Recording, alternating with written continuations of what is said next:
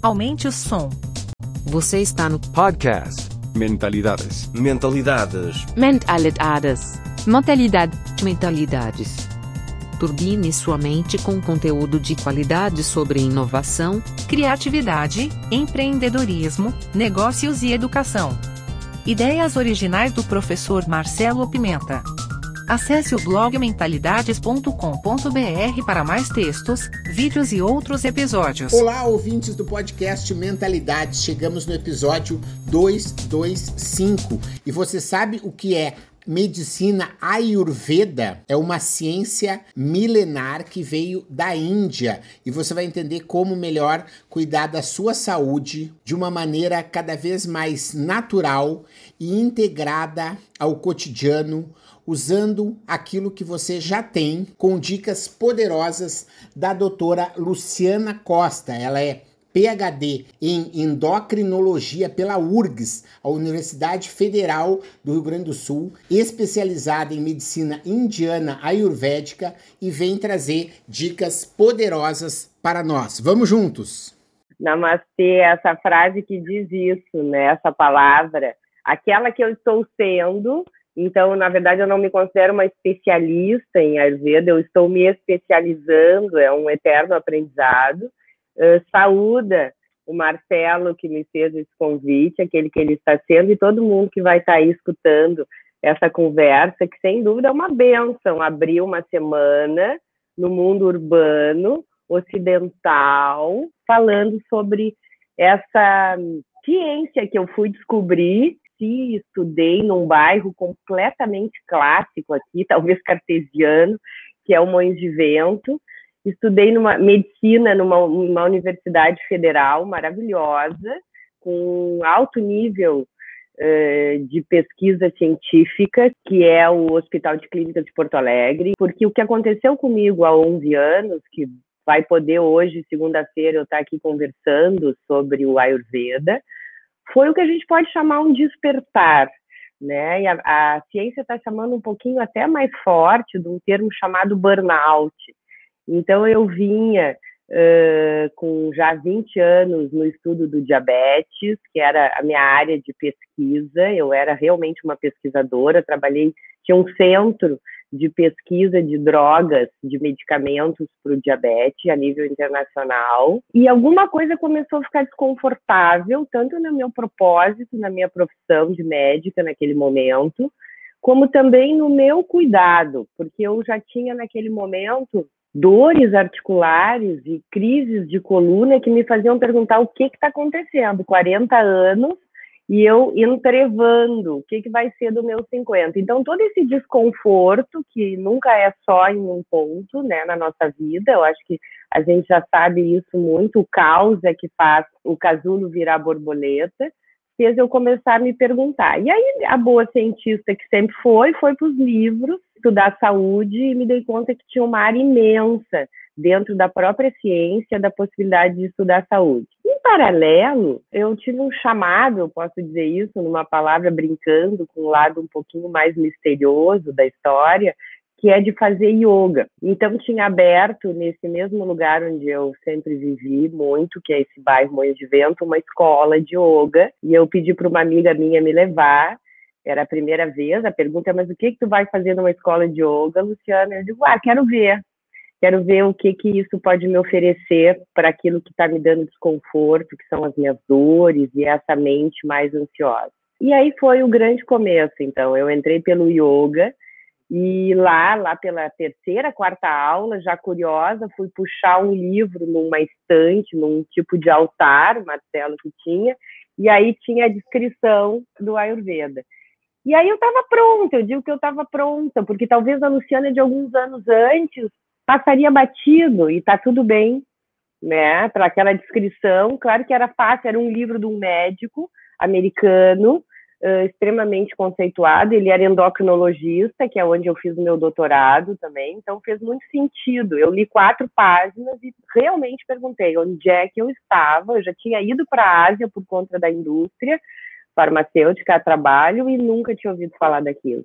Então eu entro pelo meu caos. Eu digo que eu comecei a estudar saúde pelo meu caos. que é importante dizer que talvez seja uma forma que o Ayurveda vem entrando. Ele já está no Brasil há mais de 30 anos, está tá circulando para o Ocidente há mais tempo ainda, mas realmente está muito forte, que bom essa onda que a gente está vivendo. Eu tenho notado isso nesses 10 anos. No início ninguém sabia, quando eu, as pessoas à minha volta, né, quando eu falava sobre isso. Hoje não. Eu tenho essa coisa de ser descomplicador, né, que o Ayurveda é uma ciência milenar da medicina indiana, em que considera, primeiro, que as pessoas têm tipos físicos diferentes, ou seja, a mesma coisa não vai funcionar da mesma maneira para todo mundo, e a partir daí utiliza alimentos, ah, plantas e outros recursos da natureza para buscar um equilíbrio. Você acha que isso pode ser uma boa definição? Ótima, ótima, não preciso mudar nada. Como que esse negócio vai evoluindo? E se você for ver na minha viagem para a Índia, uma das coisas que mais me chamou a atenção foi de que a dominação inglesa, quando chegou na Índia, a primeira coisa que eles fizeram foi: nós vamos acabar com essa história aí. Né? Por quê? Porque tem, existe toda uma indústria farmacêutica que precisa que as pessoas fiquem doentes. Porque se as pessoas não ficarem doentes, não vão comprar remédio.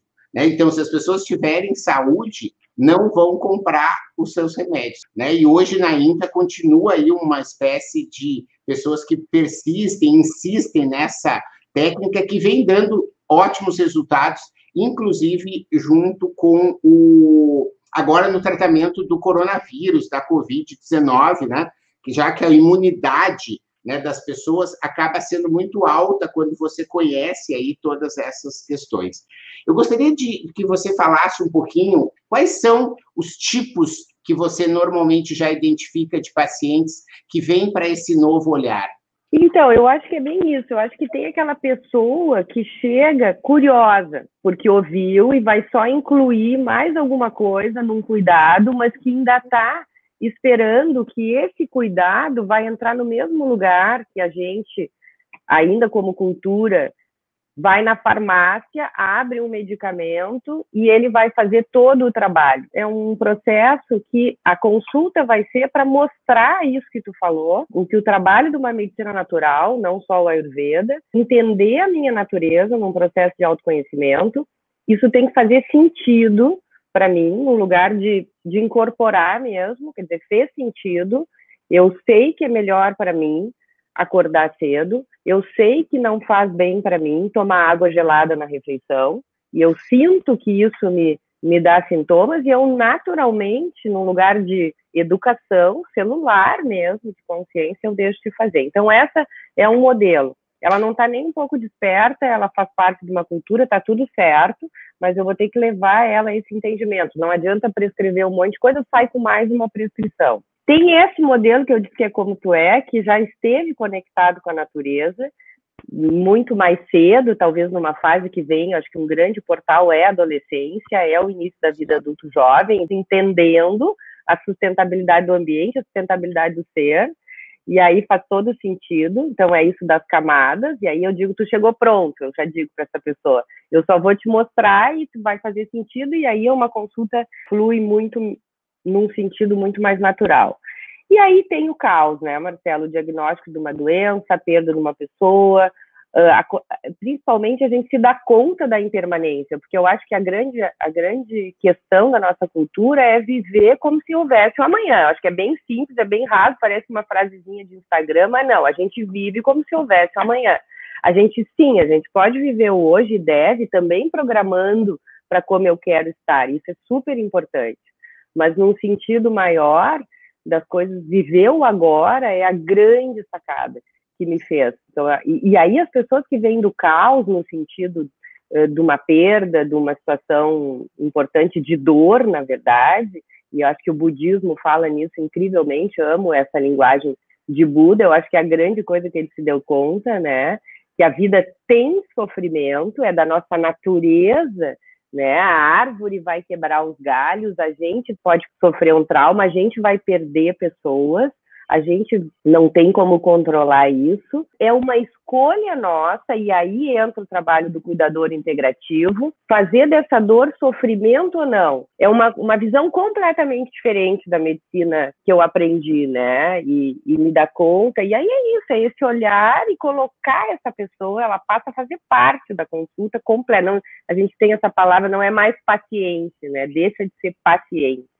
Não é mais eles ficam cuidando e cuidador o tempo todo. Luciana, aquilo, tu acha que aquele chá me fez bem, não fez? É, a gente vai trocando o tempo todo. Posso fazer isso, posso fazer aquilo, está dentro da minha natureza. Eu gostaria que você entrasse agora numa, numa parte que é os doxas, comportamentos, vamos dizer assim, ou tipos físicos, né, que funcionam dentro do entendimento da Ayurveda, em que as pessoas vão ter lá vata, pita e kapha. Né? São esses três nomes né, que eles denotam umas certas características. E essas características vão ajudar você a entender se o gengibre vai fazer mal ou bem, se a pimenta vai fazer bem ou mal, né? Porque vai depender um pouco do seu doxo, ou seja, do seu tipo físico.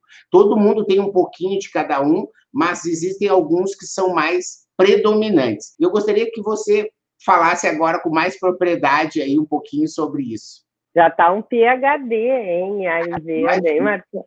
Está ótimo. Não é nem só tipo físico, é um pouco além até, mas vamos descomplicar, então. Você acredita que é mais de 5 mil anos, não tem essa data bem precisa, onde começa a ser descrito, e aí eu brinco dizendo que, em primeiro lugar, eles estavam lá sentadinhos e tinham a escrita já que podiam então ir passando para as pessoas que vinham depois, e eles vinham, resolveram fazer um manual de como a gente podia ter longevidade. Eles já se deram conta ali, e essa foi a grande erro na nossa cultura, que a gente não seguiu coisas bem simples que a gente vai falar agora, que é uh, essa descrição, vamos dizer, de um manual de vida, não é nem sobre vida, é um manual de vida, que é o Ayurveda para mim, e o Yoga, que eles nascem juntos, do mesmo lugar. Eles não tinham microscópio, né, Marcelo, e nem tinham a ciência para entender que tudo, na verdade, que eu vou falar agora dos cinco elementos, que vão formar esses três doxas que tu disseste, eram, na verdade, a partir de uma mesma molécula de hidrogênio, toda a descrição de Einstein em relação a formar desde o éter até a gente ter água, terra, fogo. Então, na verdade, eles descreveram toda essa ciência que envolve não só o nosso tipo físico, mas realmente, gente, tudo, a partir de se darem conta que na Terra a gente tinha cinco elementos: o éter, ou seja, o espaço onde as coisas acontecem, o ar, o vento, o fogo, a água e a própria terra. Então, a partir das combinações desses elementos, tanto para o meio animal, como para o meio vegetal, como para toda a história, toda, inclusive as estações do ano, tudo é descrito no Ayurveda para nos ajudar a viver em equilíbrio, a partir desses elementos. Então, o que o Marcelo chamou do, do tipo constitucional, vamos dizer assim, vata, é quando a gente tem vento, ar e éter junto. Quando a gente tem mais fogo, a gente tem o pita. E quando a gente tem mais terra, mais peso, a gente tem o capa. E aí elas se combinam. Então, todos nós, obviamente, temos os cinco elementos, Marcelo, e a gente herda essa tendência de parecer mais um, ter mais um do que o outro dos nossos pais. Então, essas são as combinações, né? O vata, em que a gente tem vento e éter, espaço, o pita, que tem o fogo e a água, e aí o Cafa tem a água também, mas tem mais terra. Então, começando pelo Vata, para explicar como um exemplo, como ele tem mais vento, eu até comecei descrevendo que a gente está com um dia aqui em Porto Alegre com um pouquinho mais de vento, um pouquinho mais fresco, e aí eu fiz um chá que fosse bom para mim hoje. Então, eu não estou na Bahia com calorão, com 40 graus, que vai ter um dia quente pela frente ou úmido, mas eu estou com um dia que está fresquinho, então eu fiz um chá que possa me aquecer. Além de que tudo, eu, Luciana, tenho esse tipo na minha constituição. O que, que o Ayurveda faz? Eu vou falar uma, uma, um, um ponto bem importante já nesse exemplo. Quando a gente trata ou quer equilibrar o dosha, eu uso um oposto. Então, se eu sou vata, tenho mais ar e, e éter, eu tenho que colocar no meu chá pelo menos um pedacinho de gengibre, que vai me aquecer, né, gente? Se a gente botar o gengibre na boca, ela é picante. Então, olha que interessante, tudo eles faziam dessa forma provando e descrevendo. Isso não saiu de um dia para o outro. Eu brinco que é a maior ciência observacional, é o maior estudo observacional. Isso eu confiei tanto. Eles pelo menos levaram mil anos, talvez, para se dar conta. Provaram, erraram várias vezes. A gente não tem essa descrição dessa forma. A gente já tem o final da coisa.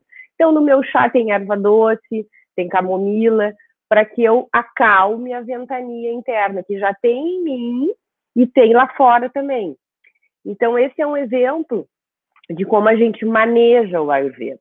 Quando eu pego uma pessoa numa consulta, por exemplo, o que me importa, Marcelo, não é nem tanto qual é a constituição inicial, a não ser que seja uma criança que não tenha desequilíbrio, talvez um adolescente, mas a partir de um momento da vida que eu já fui exposto ao ambiente, e como na nossa cultura a gente não tem esses cuidados, a gente se afasta muitas vezes da nossa Constituição ou agrava ela. Então, vamos, por exemplo, pular para o exemplo do pita, que são quando as pessoas têm excesso do fogo na Constituição. De repente, ela tem uma alimentação extremamente processada, que é essa alimentação da nossa história, da nossa cultura, que tu até fez a chamada lá, que é comer alimento industrializado. Então, ela comeu a vida inteira alimento extremamente processado, industrializado, gordurosos, com todos os corantes. No meu caso aqui, a turma gaúcha comeu carne vermelha em excesso, álcool, ela me chega em pleno verão, 40 graus em Porto Alegre, me contando de uma lesão de pele que está queimando, ou um herpes de repetição, já me conta que tem gastrite, que tem no, no ponto da mente, está completamente agressiva, impulsiva. Então, ela tem excesso de fogo na Constituição. O que, que a gente vai fazer para manejar, num lugar bem simples, colocar coisas que refresquem? Né? Então, essa pessoa tem que diminuir o alimento processado, isso na verdade, todo mundo tem, mas essa em especial tem que diminuir a carne vermelha, tem que diminuir o álcool, tem que se proteger do sol, tem que colocar, ao invés do gengibre, da pimenta, um hortelã, por exemplo, o tempo todo na água, tem que passar na pele uma gordura que refresque, então a gordura de coco, por exemplo. E o último tipo constitucional, que é o CAFA, ele tem terra na Constituição. Então, terra, gente, enquanto a gente pegar o vento, se a gente pegar o fogo, não tem peso nenhum. E pegar a terra, ela tem peso. Botar uma terra num potinho e botar um pouco de água e misturar, ela fica uma coisa pesada, grudenta, né? Então essa pessoa vem e ela chega e conta para ti.